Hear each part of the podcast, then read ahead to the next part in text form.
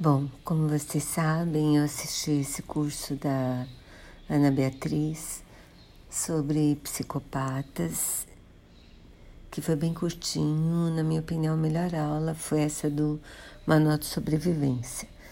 Eu vou colocar de novo o link para o vídeo completo do YouTube, que eu acho que vale super a pena ver. É que eu só não sei se vai ficar disponível eternamente. Então eu resolvi fazer um resumo do que ela falou porque são coisas úteis para a vida, já que pessoas com psicopatia parece que são de 1 a 4% da população. Quer dizer, certamente a gente cruza na nossa vida com vários, e se a gente conseguir se proteger deles ou ajudar alguém a se proteger deles, isso pode fazer muita diferença. Então, eu vou falar os pontos principais, que são 13, que ela mesma definiu na aula. Um, psicopatia é um jeito de ser, não é doença. Então não tem tratamento, não tem cura. A pessoa nasce com essa personalidade. Ela muitas vezes está feliz com isso, porque ela acha que as pessoas, que as emoções atrapalham as pessoas e que ela vai se dar muito melhor que todos por, exatamente por causa disso, porque ela foca e vai. E as emoções às vezes desviam a gente, o medo de magoar o outro, etc. Ela fala também, o segundo ponto é que as aparências enganam. Então, não tem essa história de que o psicopata é uma pessoa, é um monstro, tem cara de monstro. Quer dizer, ele é um monstro por dentro, mas assim, porque ele não é humano no fundo, mas ele não é uma pessoa que você identifica pela cara. Não tem cara de, não tem cara de assustador normalmente. Muito pelo contrário, porque ele quer, ele é um predador. Então o interesse é que você só perceba que ele é um predador quando ele está pronto para dar o bote mesmo. Então é o lobo em palito de cordeiro. O terceiro é que se você achar, se tiver uma intuição de que essa pessoa não vai te fazer bem, vale a pena seguir, porque às vezes a gente sabe sem perceber que sabe.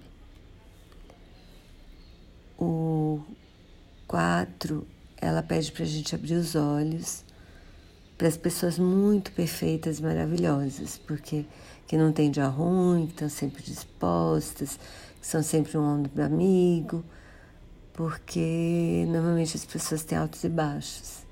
E como eles normalmente, quer dizer, como eles se disfarçam, então eles se disfarçam normalmente de perfeitos. Tem mais chance da gente se é, ser enganada ou ser ferida por um, psiquiatra, por um psicopata em algumas situações. Ela fala de duas, uma é aeroporto, que a pessoa às vezes se aproxima, toda simpática, desde que eu tiro uma foto sua, parará, e aí leva seu celular. E em sites de relacionamento também. E nesses golpes né, de WhatsApp, em que a pessoa pega o WhatsApp do seu amigo e sai pedindo dinheiro, por exemplo, contando com o seu bom coração. E que você é amiga daquela pessoa que tinha o número que ele roubou né?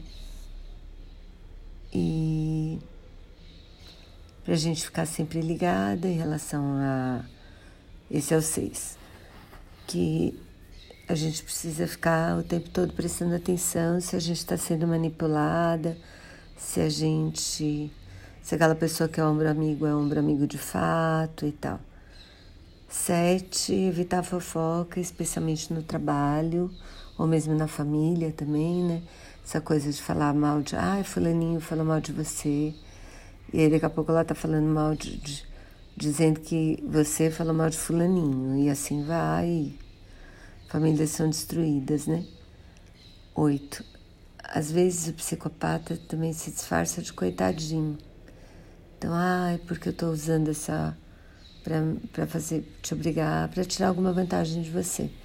Ai, eu tô precisando tanto de uma roupa porque essa é a última única que eu tenho Eu ajudei meu pai, ajudei minha mãe, vendi o meu apartamento, todos morando na rua, e assim vai até te comover e você entrar na dele. Nove é essa coisa que é na verdade é um também, né?